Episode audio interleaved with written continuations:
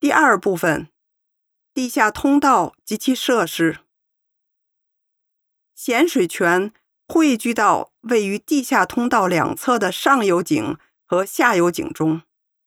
十三世纪，一条全长一百六十五米的拱顶通道将井连接在一起。几乎所有的原有建筑都已改建过。现有的地下通道。大部分是十七世纪以后的建筑。您现在所在的地方是下游井，泉水从这里涌出。首先，淡水和咸水在木板围成的池里分开，这一分水池后来改为砖砌池。盐水汇聚到收集池中，其他水又称为吸空的水渠。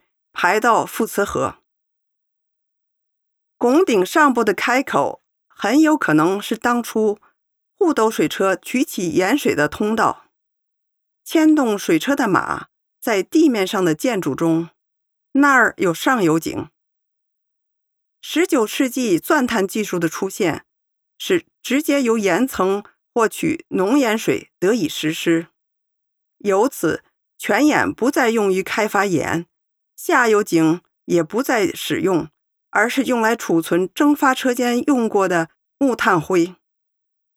今天地面增高了几米，就是存放这一堆积物的结果。离沙兰二十一公里处有另一个盐的圣地——阿克瑟南盐场，它是一七七四年由克洛德·尼古拉·勒杜主持建成的。这一皇家盐场的建成是为了适应盐的消费量的增长。